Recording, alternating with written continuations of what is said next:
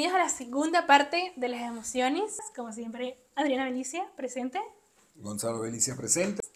Es posible que la hayamos grabado el mismo día, es posible que esto lo estemos grabando después de haber terminado la otra. Puede ser, puede ser.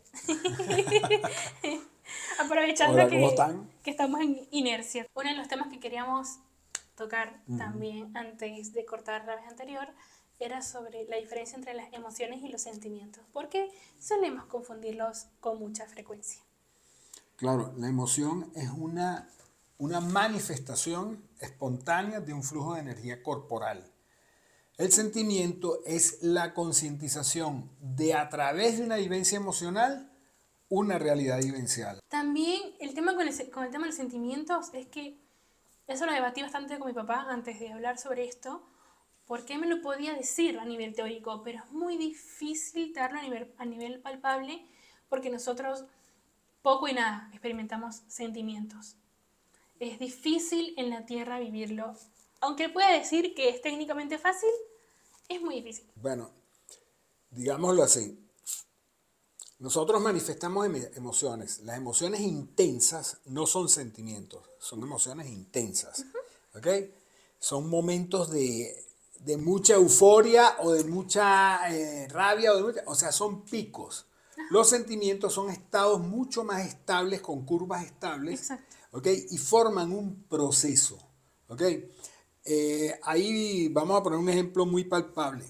Vamos a poner una pareja que se haya conocido con sus emociones, vivieron sus locuras, tal, y de repente en el tiempo empiezan a estabilizar una relación. Cuando esa relación se estabiliza y crea una curva de comprensión donde ambos disfrutan y comparten, crean sentimientos. O sea que el sentimiento nace del compartir y el bienestar con alguien. O sea, los sentimientos tienden a ser sentimientos cuando son hermosos, armónicos y equilibrantes. Claro, papi, Sentimientos de rabia no existen. No, emociones. son emociones explosivas de un momento. Y todo ese estado de la curva estable genera lo que se llama paz. Y la paz es lo que nosotros conocemos como armonía. Eso es lo que nosotros llamamos o visto desde la luz de la conciencia. Entonces, los sentimientos son procesos emocionales que en el tiempo compartiendo se transforman en paz, serenidad, no continua, hay picos, pero ese estado de conciencia genera que se mantenga una curva, que esa curva se llama sentimiento. Bueno, se entendió más o menos. La conclusión a la que yo llegué cuando lo discutimos la vez anterior fue más o menos es que son emociones con conciencia aplicada. Básicamente eso. O sea, es la única diferencia. Por ejemplo, como que cualquier, cualquier fuego de sensación, de pasión, de cualquier cosa que sea, ahí estás como en el sentimiento, sentimiento, ponele, dañado casi, y se llama sentimiento cuando tú le agregas luz a esa emoción y la puedes de alguna forma comprender. Se puede decir que es casi que intelectualizarla, pero agregarle también conciencia, que la conciencia no tiene que ver con el intelecto, tiene más que ver con un comprender. Exacto, con un... Ya entendí. Es eso, es eso de entiendo. Y no es un entiendo porque 2 más 2 más 3 más 6 más 8. No, es un... No sé, pero siento que lo entiendo. Eso, ahí es cuando esa emoción deja de ser emoción y él la empieza a catalogar como sentimiento. Más o menos eso es lo que él quiere decir, porque esa fue, eso fue un debate que tuvimos nosotros, porque yo le decía que había mucha descripción de la sen- del sentimiento, pero no había ejemplos palpables en el día a día. A mí se me hizo más sencillo darle forma a la idea de esta manera, como se les acabo de plantear. Eh, tiene como mucho más sentido para, para llevarla a algo más palpable, vamos a decirlo así. Esa es una de las diferencias entre lo que puede ser sentimiento y emoción y se, tra- se traduce a, a paz, básicamente. Paz. O sea, se puede sentir como una paz. paz, paz, serenidad, tranquilidad personal. Sí. No estamos refiriendo a la paz que me voy a ir para la Gran Sabana en Venezuela frente al Salto del Ángel a meditar. Paz de sentirme en la bulla más grande y estar bien conmigo. Tiene mucho, tiene mucho que ver con el agradecimiento también. Es total agradecimiento. Es como un estado de agradecimiento. Eso es como lo más elevado de las emociones. Es un estado de agradecimiento, de, de serenidad. De, otra cosa es que la otra cosa que quería decir con la alegría, que mucha gente, yo suelo ser bastante explosiva, explosiva no hablo de, de- de iras, sino que Soy bastante emocional, saco chistes de todo. eh, no sé, soy, soy muy, muy pasional en muchas cosas. ¿Qué pasa con eso? He ido a veces a casa de mi mejor amiga, bueno, una de mis mejores amigas, y ella me dice, ¿qué te pasa? ¿Estás bien? Y yo, sí, estoy bien. Ah, porque no estás brincando. Y yo, pero es que no tengo que estar brincando para estar bien. Claro. Muchas veces estoy, no estoy mal, estoy en un estado como de serenidad y siento esa alegría en forma de, de paz, se podría decir. La alegría es esa. Es como una serenidad, no, no, no es euforia, no estoy No, euforia. Euforia es una en- cosa y alegría es otra. Exacto, tal cual. La gente suele confundir que la euforia es alegría No. y no necesariamente. Yo La puedo estar es alegre, tranquila. O sea, la sin alegría es un estado muy armónico Sí. de paz interior en la cual tú compartes ese bienestar con, Con la entorno. comunidad. Claro, y, y hay, hay mucha luz en ese momento, hay claridad, hay, hay Es bastante así. receptividad. Sí, es sí. como, no estás brincando y que estoy alegre. Eh, No estás alegre, estás alterado y no está mal. Prefieres alteración a otras, obviamente. Ahora, lo cual no quiere decir que tú no puedas entrar desde la alegría a un estado de euforia y volver a la alegría. Exacto. Porque la euforia normalmente lleva a una vivencia de algo que es por, por ideas alegre. ¿Ok? Es contento, eh, empuje. Vamos a poner un ejemplo. A una persona que le guste, te lo nombro a ti, que le guste lanzarse en paracaídas. A mí me encanta, obvio. Ok. A mí me encanta. Para lanzarte en paracaídas tú no vas a hacerlo en alegría, tú lo vas a hacer en, euforia. adrenalina pura, Ahora, sí. estás contenta, pero, Sí. pero estás en, en, en euforia. Euforia Es el pico. empuje, Ahí está el pico de... es el empuje emocional, aunque Sí. esté en desbalance, para tomar la decisión del salto.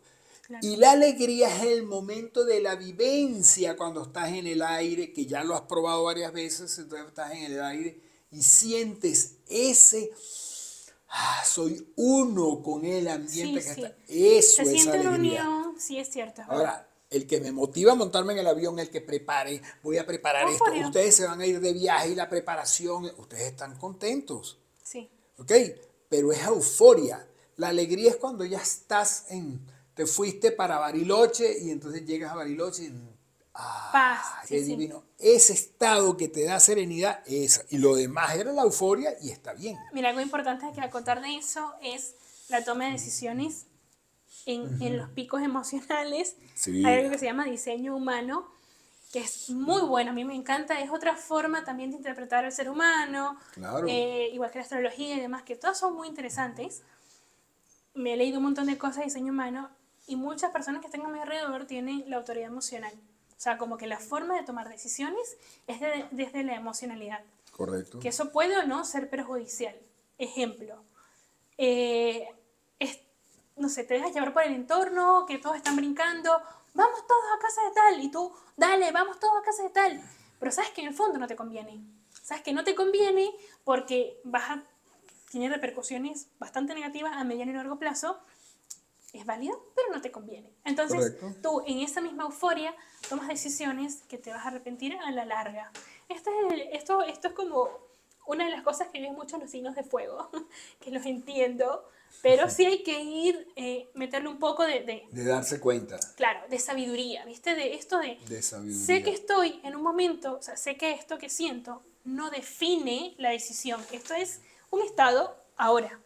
Pero puede ser que lo otro cambie en dos segundos y se me va la emoción. Claro.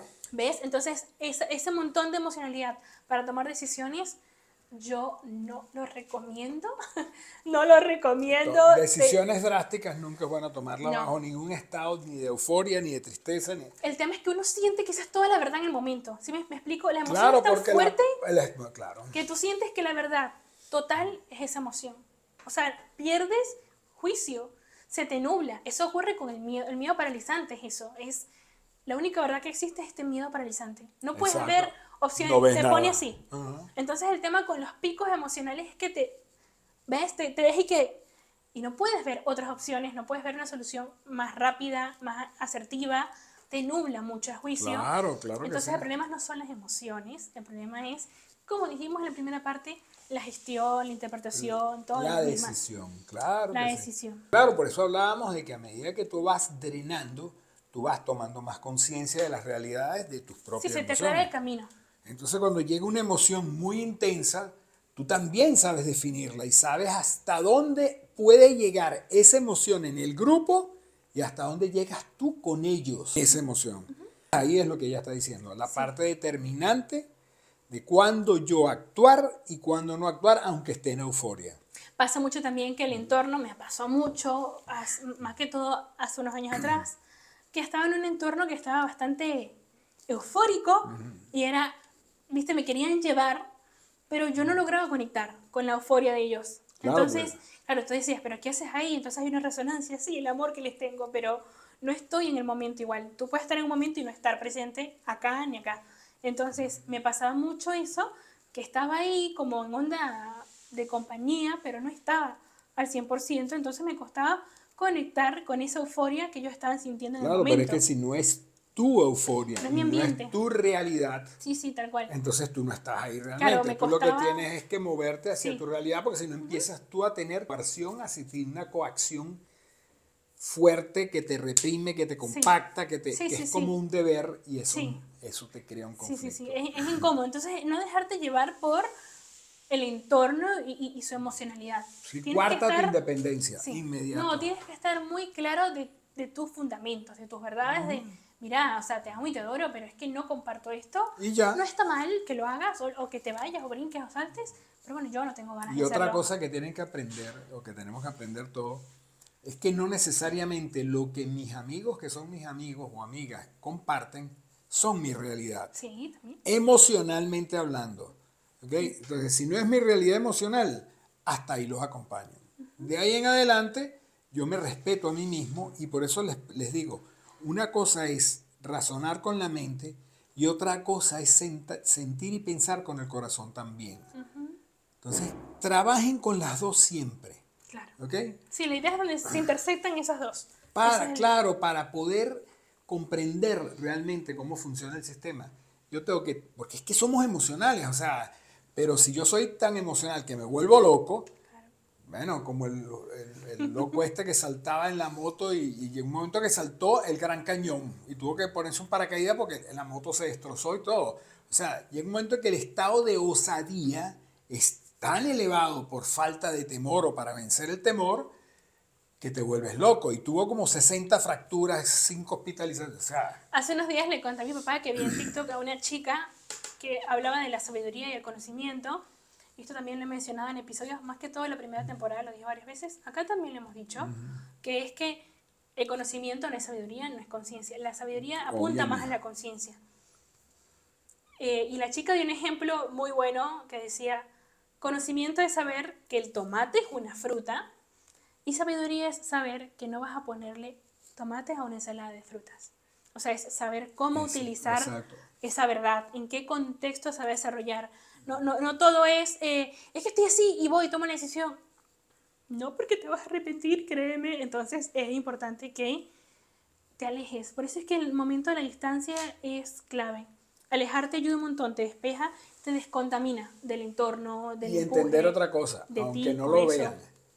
Hay una emoción que trabaja aquí, que es el sexto generador, la, la genera el sexto generador, el, el agna, que es el discernimiento. Y es una emoción también, se mueve con la misma energía. Y es saber cuándo yo estoy en un sitio que es o no recomendable para mí. Yo tengo amigos y amigas que ellos me decían, no, Gonzalo, es que tú no has vivido, hay que vivir más. Tre- varios de ellos murieron, unos por sobredosis, otros, en lo- y te- se los digo, en los años 60 era peor que ahorita, aunque no lo crean. Entonces era una cosa que era una, yo soy valiente, yo tengo más vivencia que tú. Yo le digo, no, no tienes más vivencia que yo, eres, haces más loqueras que yo, eso no es tener más vivencia, eso es ser un suicida. Entonces, Eso es no, no tener un buen discernimiento. Claro, tener una, tener una vivencia repetitiva no te hace más sabio. Estoy totalmente de acuerdo. Eso lo, lo aprendí en la vida. Sí, sí. Entonces, ¿qué es lo que hace la gente? Hace vivencias repetitivas con mucho riesgo y dicen. Tengo sabiduría. Sí, no, falso, es falso por es completo. cuando tú pasas Sí. por la vivencia, la comprendes y la dejas. Tal cual, es Entonces, alquimizarlo. Es trascenderla. Sí, Entonces, cuando una persona se engancha, Con la experiencia, sí. quiere decir que ahí hay una necesidad. Sí, te dicen un montón de veces, sí, pero yo he hecho esto 50 mil veces. He hecho 50 mil veces porque no lo entendiste en la primera, ni en la segunda, ni en la tercera, ni en la cuarta, ni en la décima. O sea, no lo has entendido, por eso lo vives una y otra vez. Hay un patrón de repetición que, que es lo que hace que no lo estés entendiendo y no por eso tienes más conocimiento. Es posible que muchas personas a la primera le agarren la vuelta y, y sigan adelante y tú todavía estés ahí en el loop. Bueno, hay médicos Entonces, que operan y siguen operando rodillas, articulaciones, con bisturís, a operación abierta y todo, y hay otros que hacen artroscopía y tres huequitos y hacen lo mismo y mejor, es menos invasivo, menos dañino, y si se van a medicina cuántica, medicina bioenergética, ¿verdad? entonces no necesitas operar. Entonces, todo depende del criterio. O sea, eres tú quien decide hasta dónde tú vas a llegar, y eso es también emoción. O sea, la emoción mueve. ¿Ok? Tienen que entender, la emoción es una herramienta que tiene el ego para mover la intención del alma a través de los egos. Ninguno es destructivo. Tienen que entenderlo. Yo puedo trascender los egos o trascender las emociones. No quiere decir que las elimino. Es que trasciendo los estados alterados generados por ella. No porque sean malos. No, no, no, no, no, no. Es como que yo diga, ah, bueno, ya yo trascendí los carros. Ahora me voy a mover a pie. ¿Por qué? Porque no, yo trascendí los carros. O sea, te vas a ir para, para Buenos Aires a pie o te vas a ir para Caracas a pie. No. O sea, es saber utilizar las cosas. Entonces Sí, la todo lo que existe, todo lo que existe en nuestro entorno es para nuestra evolución. Beneficio, Exacto, claro. es todo para nuestro beneficio. No es para destruirnos. Son todas oportunidades, así suene como sacado de un libro de autoayuda. Es, es la verdad. O sea, no importa que salga de un libro de autoayuda, es la verdad. Es la verdad. Todo lo que existe en nuestro entorno, nuestras cualidades emocionales, psíquicas, mentales, eh, físicas, todas son para impulsar nuestro Claro. avance. El problema es que, como no las comprendemos, las satanizamos. Ahí está el error. Exacto. Y otra cosa que quería decir antes de cerrar esta segunda parte, que también estuvo interesante, es que las emociones eh, van a depender de la cultura. Total La cultura empapa la emoción predominante de las personas Totalmente. y hace que todos manejamos emociones predominantes en nuestro día a día y casi siempre, al, al esto ser cierto, casi siempre digerimos o, o canalizamos el entorno a través de una sola percepción y esa misma emocionalidad se repite una y otra vez. Una y otra vez. Como que no tienes otra forma de interpretarlo porque estás, tu mindset hace que se gatille la misma emoción una y otra vez. Ahora, lo de la cultura es algo muy importante. Al yo haber viajado, al yo haberme mudado, puedo vivir esto más en carne propia y ver que es totalmente cierto. La cultura influencia la tendencia emocional de ese país o de ese entorno o de lo ya que basta sea. del entorno, nada más tú que viajaste de Maturín a Mérida. Ya en Mérida es otro tipo Sí, es cierto, es de cierto. proceso cultural y eso es lo bueno de viajar. O sea, que a a medida que tú vas viajando de país a país, de- te vas dando cuenta de la diferencia de formas como la gente interpreta una situación similar. Sí. Y por supuesto, la familia, que es la base cultural de un adulto, es la familia. Entonces, las razones de la familia y esas familias tienen una razón cultural que viene de sus orígenes, de sus ancestros. sí. Entonces, ustedes se ponen a ver y es importantísimo. Entonces, tú dices, ah, constelaciones familiares. Constelaciones familiares también tiene razón. Claro. Porque tiene basamentos para poder detectar cargas que vienen arrastrándose por eso. Y lo que tú dijiste, cuando una persona trasciende un proceso cultural que se llama transculturación, es cuando más aprende. Total, sí. sí. O sea, aquel que, ustedes yo no sé si han visto la cantidad de personas que están en las redes, que hacen muchos viajes y todo. ah, sí. Esas personas llegan un momento que se van a dar cuenta de que todas son válidas, que todo el mundo es increíble. ¿Por qué? Porque se transculturan y se dan cuenta de las maravillas de cada una de ellas sin involucrarse. Claro. Si Porque- estás de punto observador y sacas el jugo, Porque eres el observador. eso es lo mejor. Ser Cuando observador tú te observas a ti mismo, Sí. ganaste. Ganaste, sí, ganaste. Porque ya no es nadie el responsable. Soy yo y me doy cuenta de qué es lo que yo estoy haciendo. y que puedo cambiar para hacerlo mejor. Esa verdad, esa verdad de hacerte responsable, eh, en psicología lo estuve viendo y se llama locus interno. El locus interno es eh, esta autogestión que tú le das lo que todos decimos, tú eres responsable, tú eres responsable, bueno, para llamarlo de una forma más técnica es locus interno. Y este locus interno habla de, de qué tan fácil te puedes desenvolver en situaciones que te sacan un poco de tu zona de confort y cómo tú gestionas eso en tu mundo mental, emocional, todo. Ese locus interno lo, lo, lo entrenas mucho a nivel transcultural.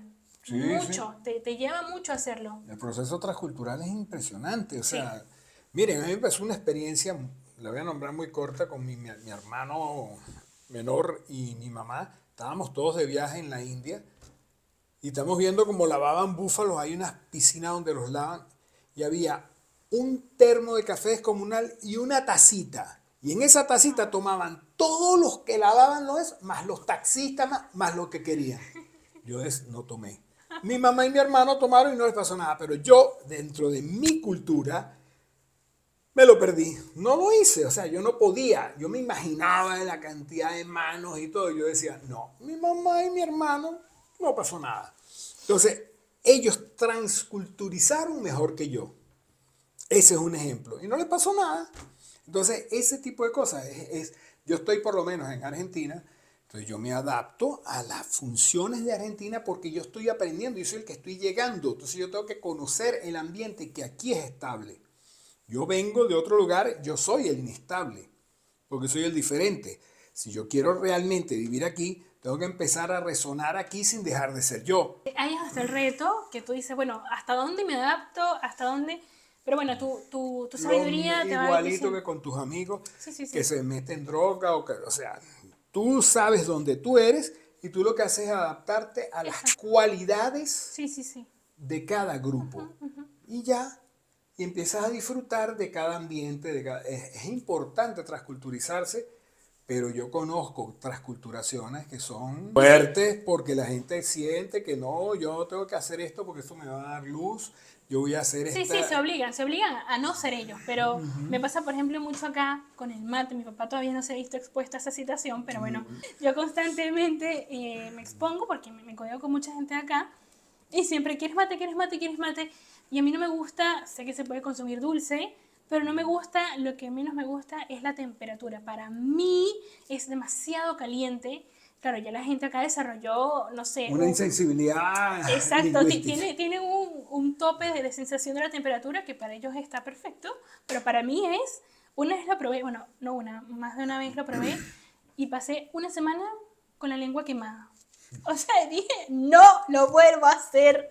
Claro, por ejemplo, tiene chiste si lo pongo más frío, ¿ves? Que eso tiene una temperatura exacta eso es una ciencia. Una cultura, una claro, Y, y, yo no le juzgo, o sea, no juzgo a nadie que lo tome y, está perfecto, me parece bien. Pero bueno, yo no pude adaptar mi paladar al nivel de temperatura. No lo pude No, no, es que, es que mira, nosotros estábamos en Cosmos Acuario, allá en Caracas, en Plaza del Este. Y un profesor, un maestro nos daba tai chi. Cuando nosotros estábamos agotados, una tacita así, bueno, un cuarto de tacita, nos daba un té que yo no sé qué era. Te lo tomabas y era súper energético, pero el sabor amargo que yo decía, Dios, ¿cómo me...? Y era una nada, pero tragármelo me costaba. Pero yo decía, es por mi propio beneficio, Gonzalo, tómate el té. Y te lo tomas y... Pero no es, no es lo que yo disfrutaba, ni lo que yo haría. Pero sí me di cuenta que era sano y necesario. Entonces, bueno, yo momento que te adaptas a tomarte ese poquito de té, pero nada más lo hacía cuando estábamos haciendo tai chi. Si no hay tai chi, no hay té. Escríbanlo. Seguro. Ellos toman, los, los, orientales toman los té muy amargos. Sí. Cuando estuvimos en Hong Kong y estuvimos en Japón, era, uff, sí, sí, son fuertes. Les gusta el té amargo. Bueno, como dices tú, aquí el mate es amargo. Sí, pero hay gustos. Hay gente que le gusta dulce, hay gente que le gusta amargo, hay gente que le gusta semi amargo, semi dulce. Le colocan también eh, sabores. Hace unos días vi algo con coco, genial, me parece excelente que experimenten. Y bueno, yo los acompaño, los veo. Yo también los acompaño y los veo. Gracias, no me quiero volver a quemar la lengua por décima vez.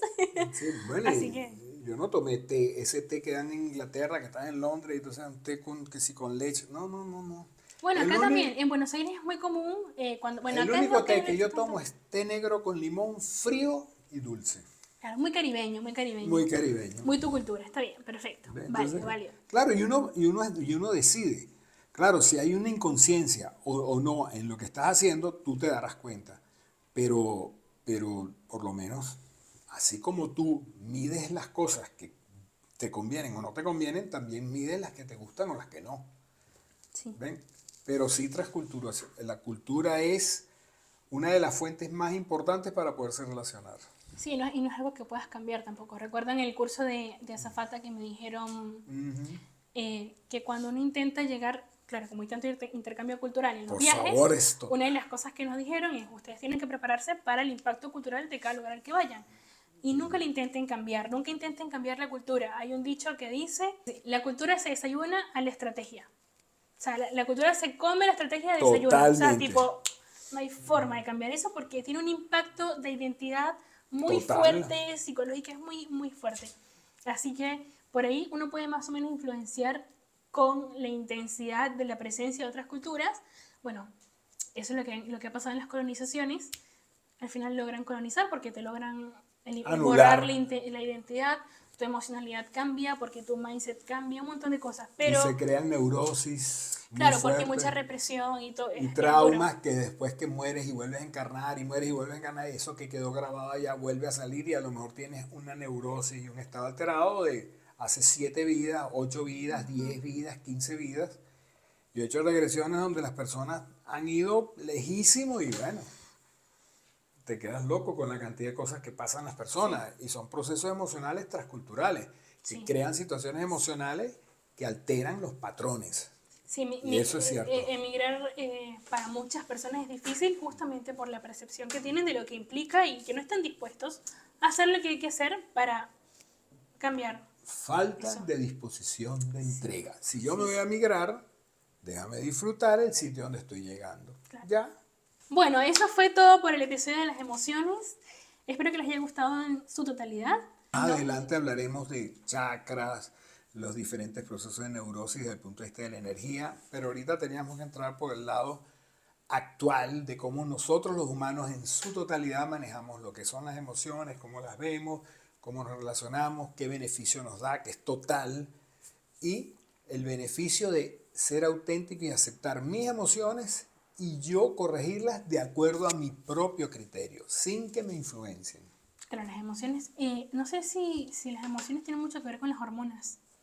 Todo, porque las, emo- las Claro, pero me emociones refiero a un equivalente físico, porque la- las emociones funcionan como mensajeras y todas las, em- todas las hormonas son mensajeras. Puede Y ser que tenga la- algo que ver. El tálamo y el hipotálamo son activados por el sexto generador, que es la energía sedante, ¿ok? Para hacer meditaciones o es la energía para desarrollar intelecto, pero que se maneja como paz interior cuando está en, en, Sentimiento. en equilibrio, en equilibrio, en sentimiento. Entonces, todo, o sea, si yo tengo una alteración en mi sexto generador, listo, estímulos que van a ir hacia las glándulas, que van a provocar que se secreten las hormonas, va a ser una locura. Una cosa que les voy a decir este, Con respecto a eh, los con chakras. respecto a los chakras es que no existe equilibrio de chakras. eh, tengo el primer generador dañado y los otros están bien. Al haber uno, todos están alterados. Cuando veamos chakras, yo se los voy a explicar, ustedes van a ver cómo es y ahí entenderán. Bueno, espero que les haya gustado. Recuerden nuevamente suscribirse si les gusta este tipo de temas, comentar, compartir, ir a Instagram, a TikTok, que nos consiguen como Ecos Podcast. Podcast con doble S. S. Muy bien. Muchas gracias de vuelta por escucharnos y espero que les haya gustado. Hasta luego, se les quiere mucho, que la pasen bien.